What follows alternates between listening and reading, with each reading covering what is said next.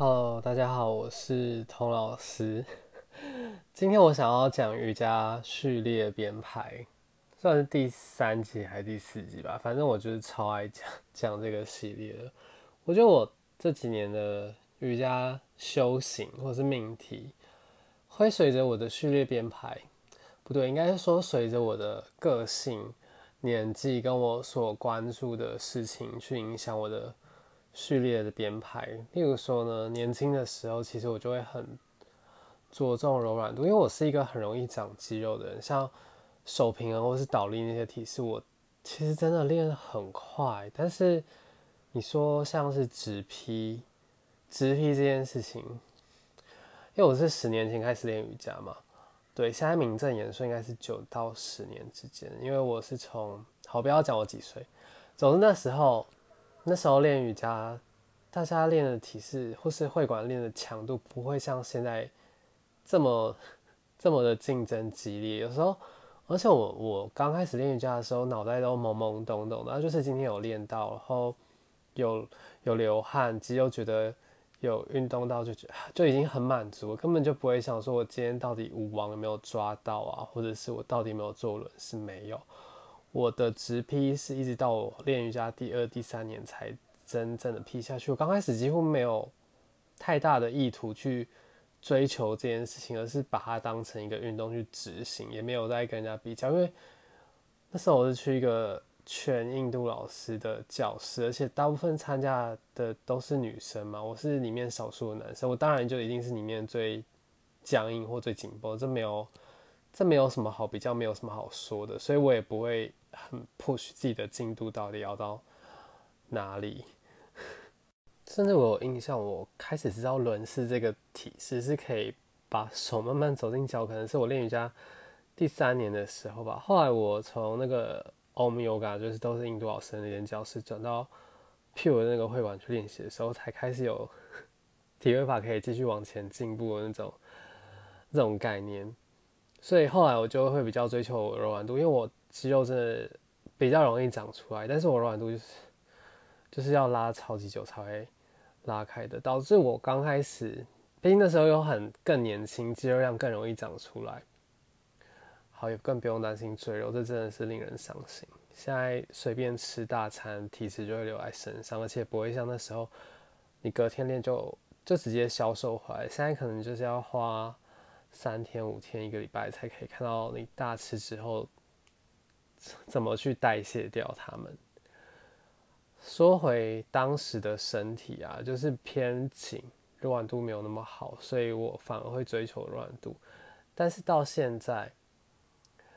一方面可能是视觉主流吧，我觉得这尤其这几年以来，大家都是都很爱健身嘛，所以就更强调肌肉的线条，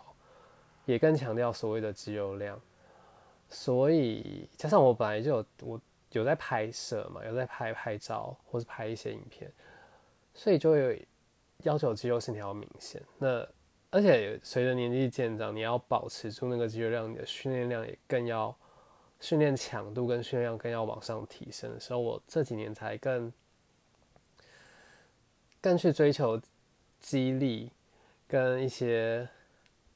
有氧啊等等的，就体。瑜伽柔软度之外的那些体式跟身体面向，也是我最近才开始去关注的面向。其实以前我会在这么追求柔软度的时候，我会很担心说会不会我去健身，或是我去跑个步，我觉得身体就会更紧，因为那时候是每天真的很紧很紧，然后好不容易拉开，然后觉得隔天又像再重新要把石头推回山上那样子，很紧很紧，然后又要重新拉开。所以我更觉得自己是没有余裕可以去让，或是更没有条件去让肌肉变得更紧绷的。因为如果再更紧绷后，到底还要花多少时间开才可以拉回来？那时候只懂的就是伸展跟柔软度。但是后来我就，尤其这这一两年比较去做运竞技运动或者是去健身之后，还有练习身体，毕竟一段时间对身体掌握度更更有想法。就会觉得，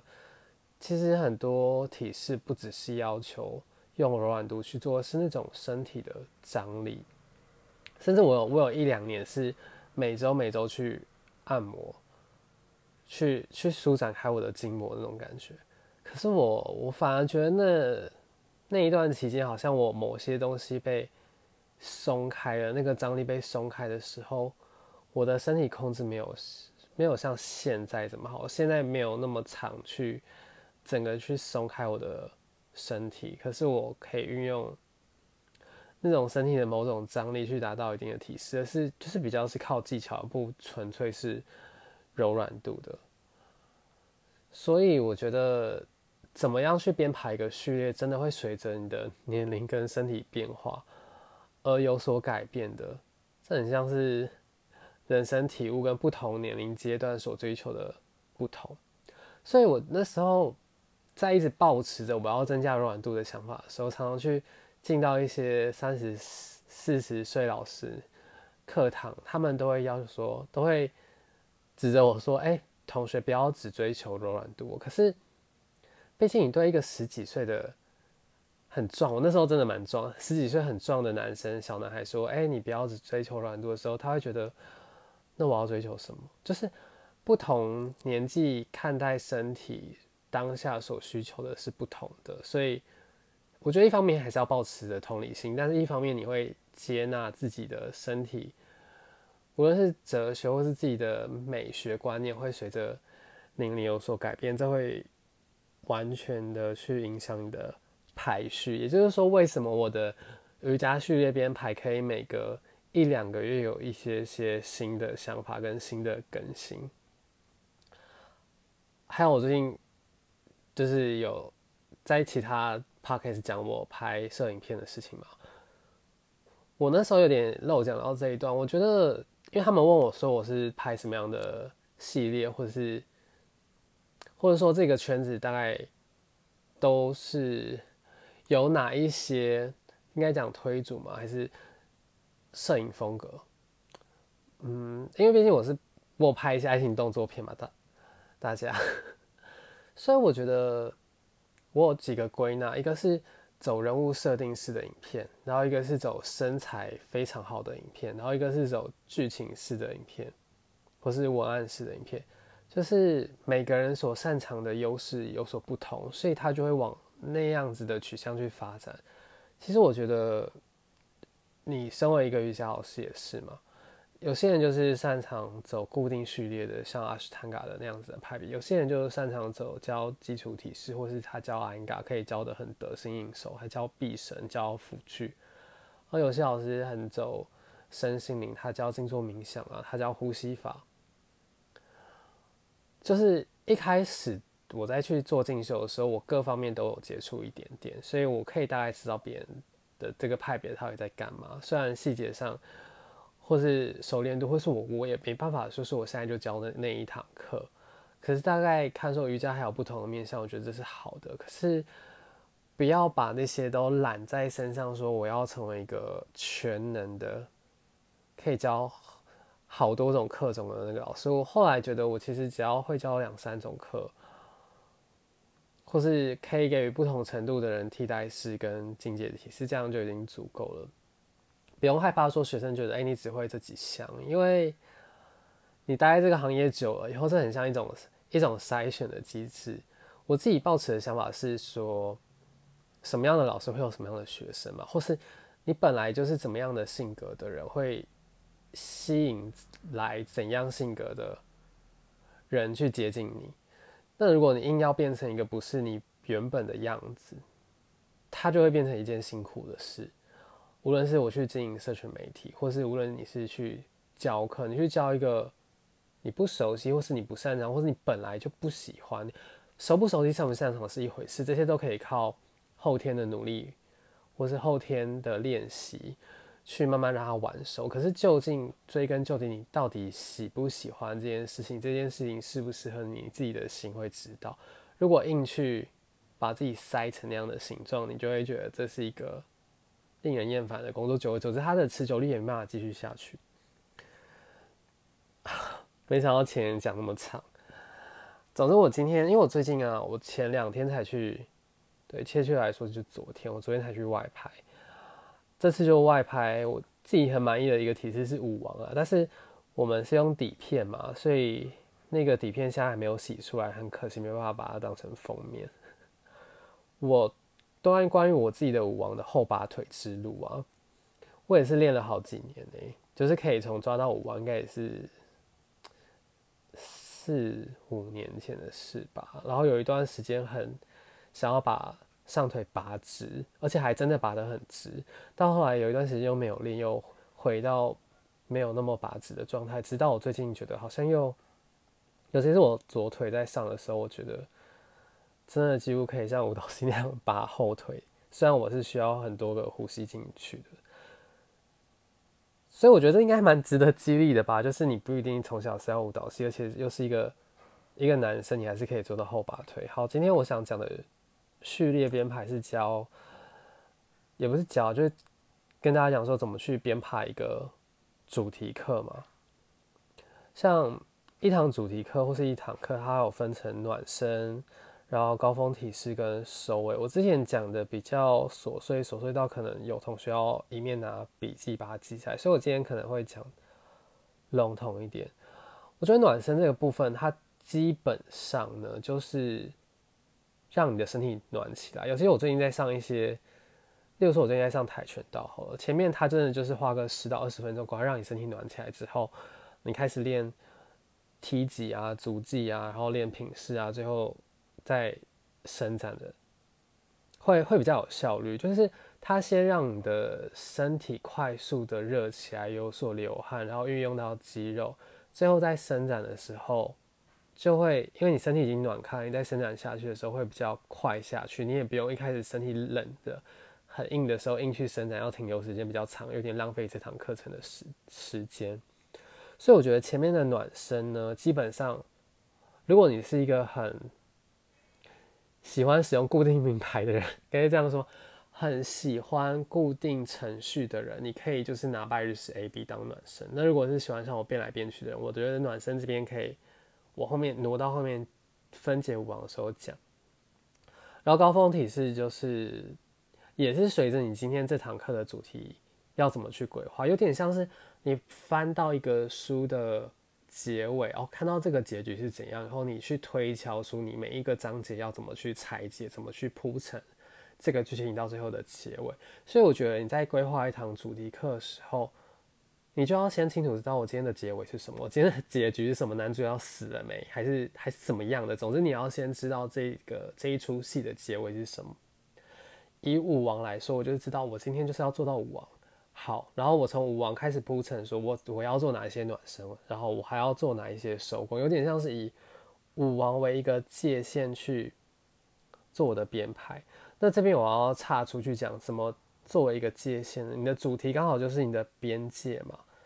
那我在练习环宇瑜伽的师资的时候，我学到的那个老师给的概念是说，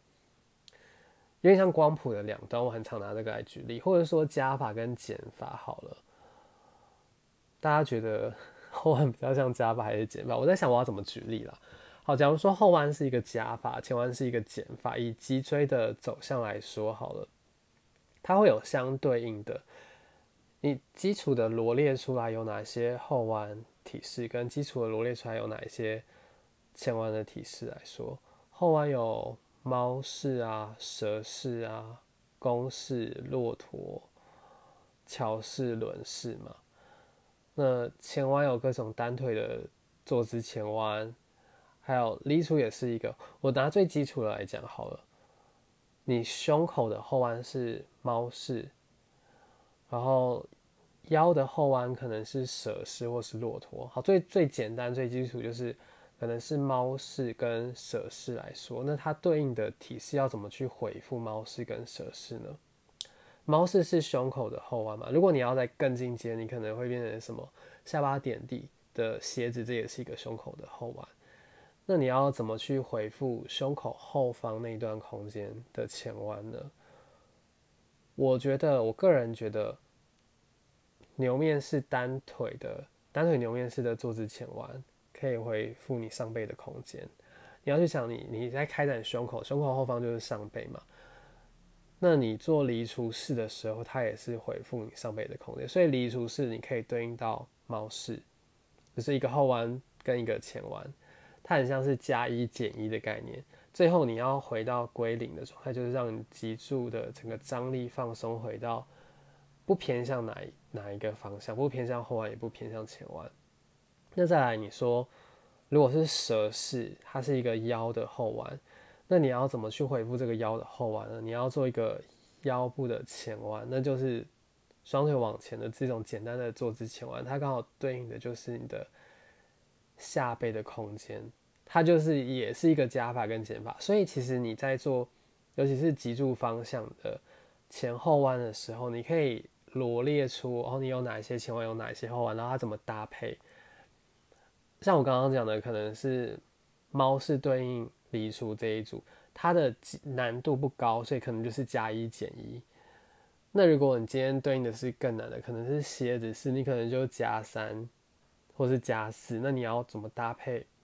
前弯你可能就要去做不同的组合，可能是做很深度的前弯，要么就是脚背头对应到它一定的强度，不然就是我做坐姿前弯停留的时间长一点，或是做两次到三次去把这个加三透过减一减一减一减三次把它恢复成脊柱张力是平衡的状态。我觉得这个可以很细很琐碎的去讲，但是我今天没有把它。讲的很完整，它就是其中一个概念。其中一假如说以今天的主题是武王为界，那武王之前你要做哪一些后弯，然后后面做哪一些前弯，刚好可以把它 balance 回来。这种概念有有点像是你怎么去暖身，然后怎么样去收工的这个概念。那好，如果你今天是做一个主题课啊，我觉得关于主题课的思索。举今天的武王为例，你要先去拆解说武王到底等于什么加什么加什么。这边给大家，你可以按暂停，或是给自己三十秒时间想一下。就是这个概念是说，我们最基础的一些基础的站姿嘛，然后有一些基础的后弯、基础的前弯，那哪一些东西加起来可以等于这样子的强度呢？像站姿不是有基础的什么三角式啊、侧角式啊、半月、反转半月、弓箭步、英雄一二三那些的，而啊，还有一些扭转。那后弯就是我刚刚有前面举的那一些。那我这边要讲喽，我觉得舞王对我来说，尤其是我今天跟明天我都打算教舞王的主题课，我把它拆解，我会觉得，毕竟舞王它是一个。站立的，大家应该知道舞王是什么动作吧？你就站着，然后后拔腿，上腿是做歌王，然后下腿是单腿站姿，这叫舞王式嘛。所以舞王是基本上你可以拆解说，它是一个站姿的动作，而且它是一个单腿站姿平衡的动作，然后它也是一个后弯的动作。再观察他的手臂，它需要手臂伸展向后很多的这个角度。所以我会怎么把它拆解？我会，因为它是一个单腿站姿，所以基本上它就像是一个英雄三，然后英雄三往上做歌王，但是歌王你又可以把它看成是轮式，或者是说公式，所以你很像在一个英雄三上面做公式，或者说你在一个英雄三上面加上一个轮式，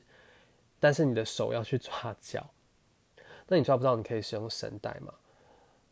那它也有一点 mix 的是到英雄一，英雄一的部分呢，就是你要怎么去控制你的后腿，在站姿的英雄一的时候，它是说后腿嘛，那你在舞王的时候，它这个后腿就会拔上来变成你的上腿，因为你的上腿有没有延伸，像你趴在地板上，你有没有让你的趴地板上做公式的时候，你有没有让你的大腿前侧离地？是需要透过你的腿去控制脊柱的后弯的，它不是一个纯粹柔软度的动作，是整合起来需要靠你的腿往上拔高，你的脊柱才有可能做深度的后弯的动作。所以你的后腿也没有办法自己发力往上拔，这是一个很重要的重点。所以它 mix 起来，英雄一跟英雄三，一个英雄三呢，它是在练习你下腿的支撑到底稳不稳定。那英雄一则是在练习你的上腿到底有没有办法让你做好后大腿的内侧往上提，甚至抹宽你的大腿后侧，抹宽臀部，不要让你的臀部抓太紧，而去收紧你下背的空间。所以它很像是你穿衣服，你今天上衣穿什么，裤子穿什么，内裤穿什么，袜子穿什么，截取每一个体式的一些些面相。像是说，你截取英雄三的支撑腿跟下腿臀部控制的部分，然后你截又截取了英雄一的后腿，就是上腿内侧控制，并且往上拔高的部分。这个上腿往上拔高也很像我们做公式，你的腿带动脊柱延伸的这这个细节。再加上它上面的手臂是轮式的手臂，也是手臂上举式的手臂。好，所以基本上。你在规划一个主题课的时候，你可以像我这样子把它拆解成三到四个细节，然后再从这个细节一一去看你要怎么去编排你的暖身。因为这个细节你把它拆开了以后，你就可以放在你暖身的部分了。然后它也会影响到你怎么去收尾嘛，因为你怎么暖身，怎么进去，嗯，相对来说你就有像你怎么出来，你怎么把这个结打开。就是像你怎么去收尾一样。那像我如果说我是把它当做英雄山来拆解的话，我们需要练习跟堆叠的。这个练习跟堆叠，它不是说做这一堂课你练一练，你马上就可以做到，而是你长期练习下来，你才有办法做到。你长期像你英雄山，你只支撑腿，你不可能说你练一堂你支撑腿就很稳定嘛。所以单腿支撑有哪一些动作呢？除了英雄三之外，我觉得很相似的，像半月式啊、反转半月，尤其是反转半月，你的上腿的那个控制跟英雄三的控制是很相似的，也就是在王式里面也会需要类似上腿的内侧上体的这个行动。那如果你没办法做到单腿战是这么强烈的话，你还是要从，例如说侧脚反转三角啊、反转侧脚去练习后腿的行动。所以像这边的暖身，你就可以有一些站姿，无论是单腿的站姿平衡，或者是我刚刚讲的反转半月啊、反转三角、反转侧脚，这些除了练习后腿，也练习扭转、侧肋，还有肋骨底端的这样旋转的活动度，也会帮助你只有后弯肋骨的空间往上拔高。那在英雄一也是，也是我前面暖身会做的练习，我会请大家把后腿。假如说你左腿在前，右大腿的外侧就要在试着转向前方，右大腿后腿的内侧上提去抹宽你的大腿后侧，抹宽你的臀部。这些这一些站姿，你都可以把它放在暖身的部分。然后再来，你看舞王，你是需要手臂开伸的嘛？你你当然可以直接从轮式去做你的，或者手臂上举式去做这个手臂往上举。延伸的方向，可是你也可以透过环瑜伽不同的面向，万字手啊、手臂的格式、手臂莲花这一些，当做你的暖身的编排。所以基本上前面的暖身，你可以做一些站姿。我刚刚讲，你以五环为例，你可以拆解出哪一些站姿的细节需要，你就把这些站姿的细节需要去当做一个提示，放在前面的暖身练习这些站姿。然后再来是它需要手臂、肩膀的软度，所以你也可以排一些肩膀的体式在这个暖身里面。那这个排序你就可以按照你学生的程度排，你可能是接直接五个或七个站姿一组，然后再做一些肩膀的伸展，或者你拆成三个站姿一组，然后两个手臂，三个站姿一组，两个手臂，这些都是依照你自己的风格去排的。总之这是暖身的部分，然后再来到中间要高进入高峰体式舞王的时候，你一定也会做一些。后弯嘛，做一些脊柱的部分。那这个我刚刚有提到说，这个公式去暖你大腿上提这个力量，这个行动去提示类似的有像蝗虫式啊，或者是桥式，还有弓箭步的后腿整个上提的这个力量，跟我们公式去训练用你的腿带动后弯的行动都是很相似的。所以我也会把它放在，例如说你收腿做完以后，脊柱。的部分，这些这些后弯跟舞王是有关联的，我就会把它加进来到这个 part，然后最后再连接我的舞王。那最后的收尾，你就看你刚刚做了，你有做一些站姿嘛？有做一些肩膀的伸展，然后做后弯，所以这种时候，其实收尾你不用说，假如说你前面累积后弯是加法，你加到五十了，你你收尾不可能很繁复的，像一道一道菜真的把它减法减到五十。理想状态，为什么拉帕老师这样规划？是因为它是一堂三小时的课，诶。可是我今天只是一堂六十分钟或七十五分钟的课，我当然不可能让它完全的平衡，所以这种时候，这种时候我就会择一，或是择一到三个元素。例如说，我前面做了很多站姿去提示我的后弯的这个行动，那我后面收尾的时候，我也可以通过一些站姿去回复我的前弯，像是像是 Paschimottanasana 嘛。在瑜伽之光第十二个题是深度侧边延展式，就是前后腿分开，然后往前腿的方向前弯。这个就是一个站姿的前弯，我也会把它，因为我前面做一些站姿的腿的动作去暖我的后弯，所以我后面也会喜欢用一些站姿的腿的动作去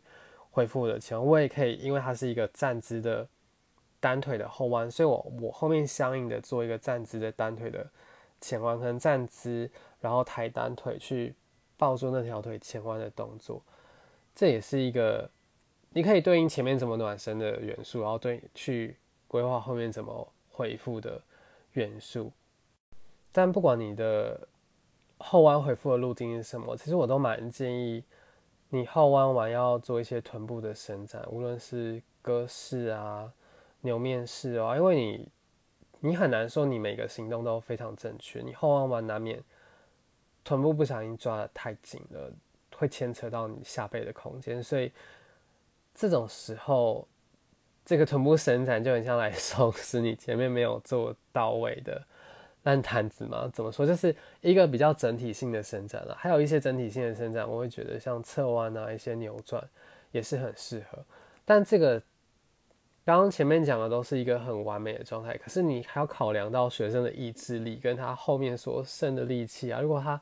做完五王都已经抖得要死了，你怎么可能去强迫他来做一些站姿的前弯去收工，对吧？所以这种时候你可以温柔一点，做一些躺姿的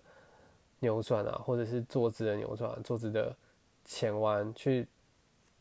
哦，我觉得你做，尤其是做完后弯，你也不要马上直接做一堆前弯，你要透过一些扭转或者是手臂的伸展，先让脊柱侧边的空间打开一点。拉长一点，你再做前弯会比较舒服，不会觉得你马上就从一个很 C 的情况，然后马上把自己压成很 U 的形形状，这样反而会身体不是那么舒服。就你也会考量到学生的意志力，还有整个身体的张力要怎么去恢复过来。所以总结来说，你去怎么教一堂主题课呢？很像是翻到一本书的结尾嘛。你先看你今天的结局是什么。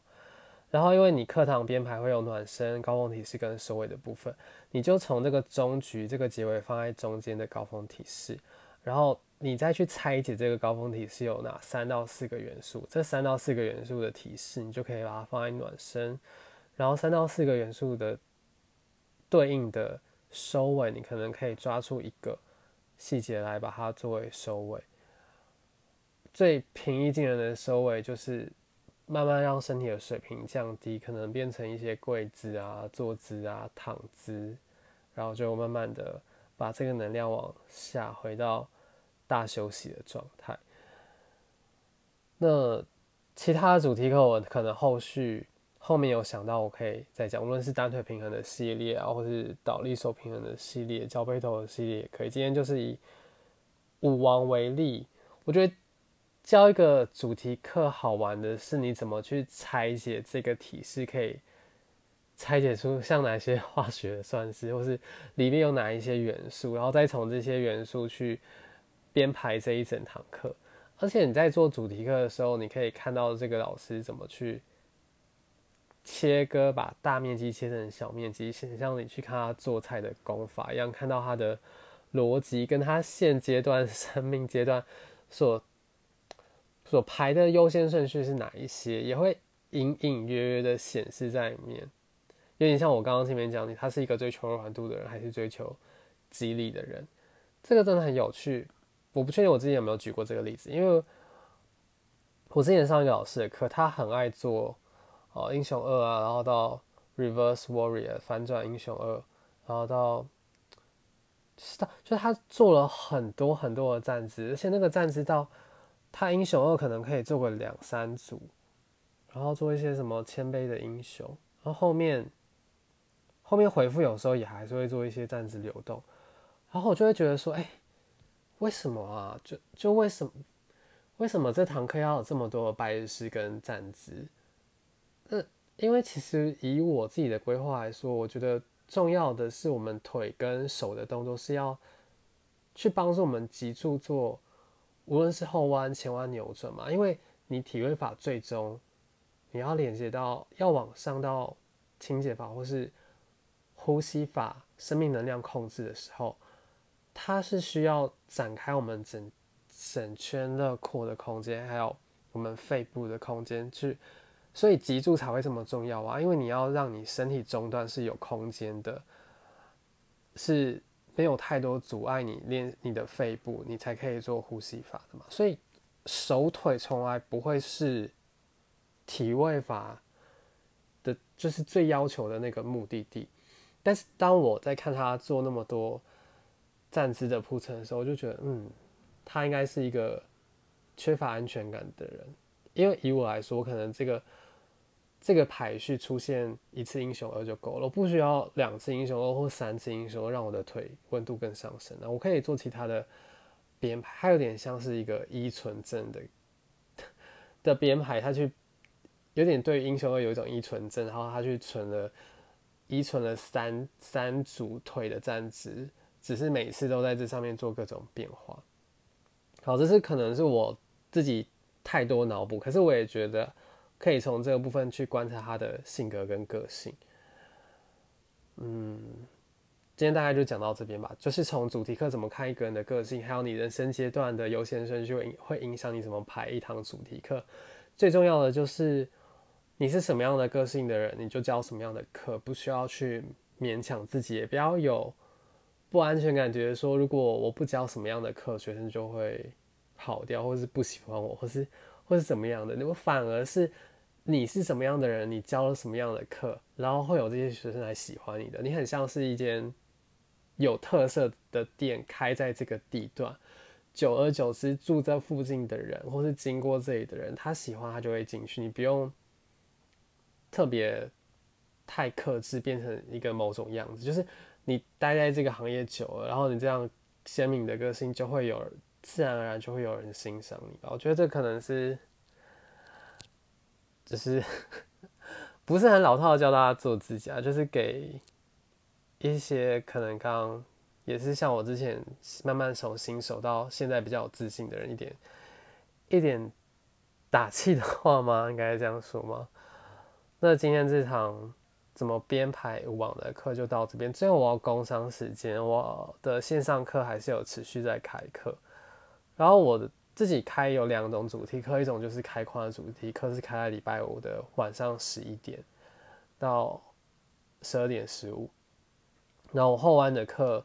我是开在周末的礼拜六、礼拜天的下午三点。嗯，像我这礼拜都是练习舞王嘛，我下礼拜可能又是练习轮式或是 couple 是歌王什么什么的。就是我会一个礼拜七天里面会有三堂主题课。如果你对主题课怎么编排有兴趣的话，你就可以实际来上上看我的课。虽然我十一月或是之后的月份可能会稍微调动我的课表，但十月暂定是这样子。那报名表单我就是放在我的资讯栏里面。感谢大家收听，大家再见。